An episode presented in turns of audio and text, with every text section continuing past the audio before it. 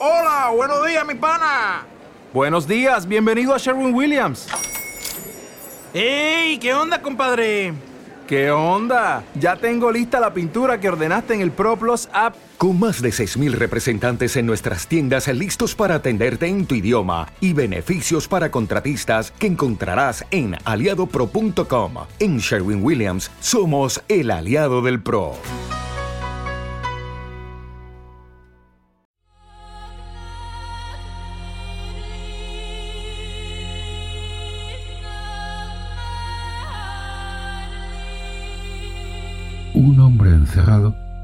Es un hombre asustado, un tipo que huye hacia adelante. Por buenas coartadas que ofrezca, no deja de ser un mártir de sí mismo. El nihilismo de Salinger, Nueva York, 1 de enero de 1919, es más bien un tremendismo desaforado y una desnudez de creencias que es en realidad una creencia en sí misma. Una cabaña en medio del bosque donde nadie pueda molestarte parece, en efecto, una ínsula barataria y una patria personalista a su imagen y semejanza. Cuanto más se alimentaba el mito del escritor Anacoreta, más se acercaba él, felizmente, hacia el contorno de su fetiche, de su creación, al reverso ficcional de sí mismo, Holden Caulfield. Empeñado en borrarse de la faz de la tierra, Salinger acabó comido por Caulfield, que nunca existió realmente y que al mismo tiempo existió en todas partes. Contra todo matiz posible, Salinger no fue más que la foto donde ruge el fotógrafo. La furia, la fiera y la guarida.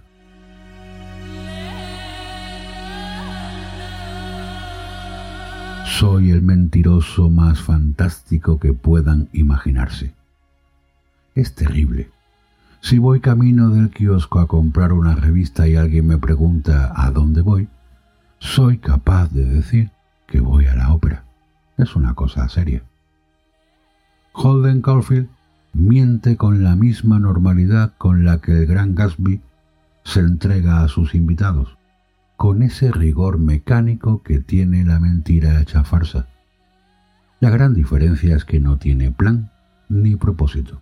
El chico solo huye y se pone a salvo, que es una cosa que no se sabe si da o quita la razón a Benedetti. Como a la evasión le sigue la negación, el resultado es un trampatojo sin fortuna ni oportunidad, aunque una dulce moratoria, al fin y al cabo miente y así pospone la asunción. Dulcifica la falsedad con sarcasmo y verdadera incontinencia. Desliza a trolas a diestro y siniestro para divertirse, sobre todo porque no cuesta dinero. Coincide en el tren con la madre de un compañero de clase y no se contenta con mentirle sobre cómo se llama. Oculta que le han echado del colegio. Improvisa por deporte fantásticas invenciones sobre el hijo de la señora, cosas muy elogiosas todas. Y la pobre mujer afirma feliz y extrañada que su hijo no le ha contado nada de eso. Se lanza con desenvoltura a detallar todo un tipo de pormenores disparatados que vistan el embuste. Incluso va más allá y afirma volverse a casa por tener un tumor en el cerebro, nada grave. Se afirma arrepentido de su exceso pero no se censura en absoluto. En efecto, juega a lo que sea con tal de no ceñirse al relato formal de los hechos. Lo gracioso es que mientras hablaba estaba pensando en otra cosa. Vivo en Nueva York y de pronto me acordé del lago que hay en Central Park, cerca del Central Park South. Me pregunté si estaría ya helado y, si lo estaba, dónde habrían ido los patos. Me pregunté dónde se meterían los patos cuando venía el frío y se helaba la superficie del agua. Si vendría un hombre a recogerlos en un camión para llevarlos al zoológico, o si se irían ellos a algún sitio por su cuenta. El hábito estacional de los animales de Central Park se vuelve asunto de Estado. De pronto, en medio de la conversación más casual, se le ocurre la historia del lago helado y los patos. Fía a este asunto la mayor de las importancias y anticipa libremente la obsesión freudiana de Tony Soprano, que añora a los patos que solían anidar en su jardín. No se sabe si es existencialismo o simple filosofía barata, delirio knife, pero el asunto siempre suele tener bastante gracia. A Holden Caulfield lo que más le interesa de la chica que le gusta, Jane Gallagher, es su enigmática manía de dejar las damas paradas en la fila de atrás. De aclararse este misterio, probablemente la chica dejaría de interesarle, y él no tendría más interés en ponerse con ella frente a ningún tablero. Todo su pensamiento es juventud desparramada, a la vez invencible y depresiva. Todo discurre entre la euforia, la tristeza y el atrevimiento. Todo es urgente y todo es inútil, todo vano, pero todo tiene una solemnidad de psicoanálisis. Holden mira el bien y el mal con el escrúpulo de un moralista particular, pero tiene una párvula proporción de las cosas. Vuelve a escabullirse magnificando las cosas más vulgares y convirtiéndolas en extraordinarias. Estoy de pie al borde del precipicio. Lo que tengo que hacer es coger a cualquier niño que se acerque al precipicio. Quiero decir, si alguno de los niños está corriendo y no mira por dónde va, yo Debo salir de donde esté y cogerlos. Eso es todo lo que hago durante el día. Yo sería nada más que el guardián entre centeno. Se busca en el espejo de los niños como un Peter Pan sociólogo sin nunca jamás. Holden va a ver a escondidas a Foev, su hermana pequeña, a la que adora compulsivamente. Ella le pregunta a él que qué va a hacer después de que le hayan expulsado del colegio, que qué demonios piensa hacer con su vida. Si es que una niña de diez años, que ha nacido para patinar, puede preguntar algo así.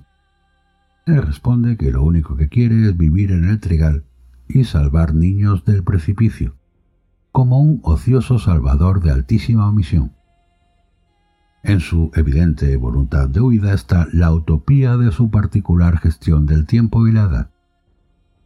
La capacidad de Holden para encontrar tristeza en las personas mayores es directamente proporcional a la ternura que le despiertan los niños y su virginidad. Con 17 años recién cumplidos evidencia un pavor a la vejez propio de la más profunda juventud. No contempla estudiar ni trabajar en serio. Va de bares y hoteles, de un taxi a otro por toda Nueva York, se rodea de adultos y funciona por impulsos insondables. Le encantan las mujeres, pero no entiende el sexo. Es un chiquillo, pero tiene muchas canas. Hace planes, pero quiere morirse a cada paso, o eso dice muy cenizo. De desdoblarse, se odiaría a sí mismo y al libro que protagoniza. Cuando en 1951 se publica El guardián entre el centeno, la obra no tarda en prender en una Norteamérica cada vez más juvenil.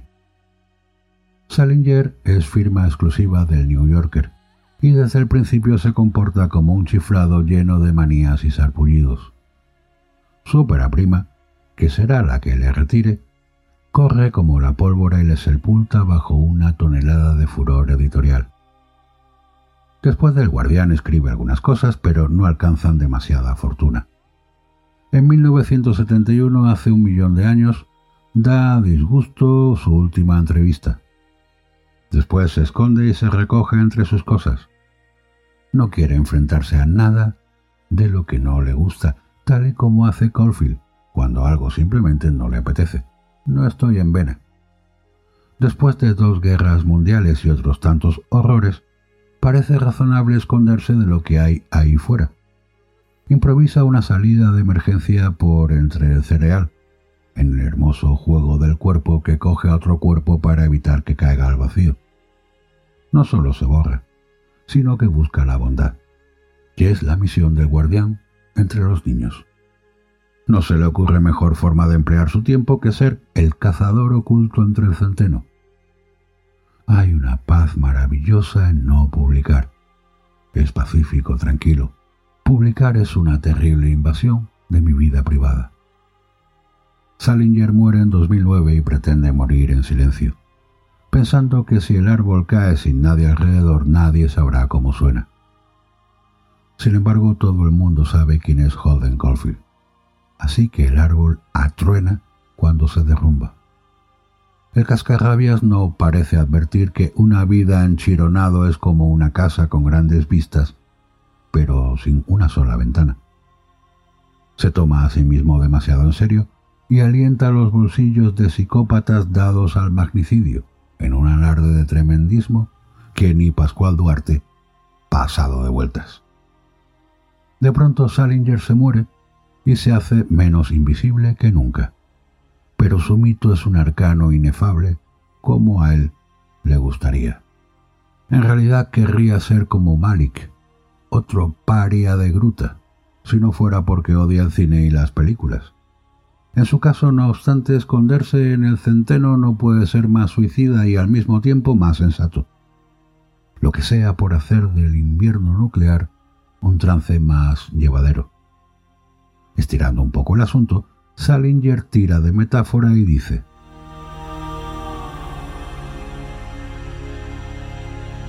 No hay sala de fiestas en el mundo entero que se pueda soportar mucho tiempo, a no ser que pueda uno emborracharse o que vaya con una mujer que le vuelva loco de verdad. El siglo XXI, en efecto, no parece muy diferente.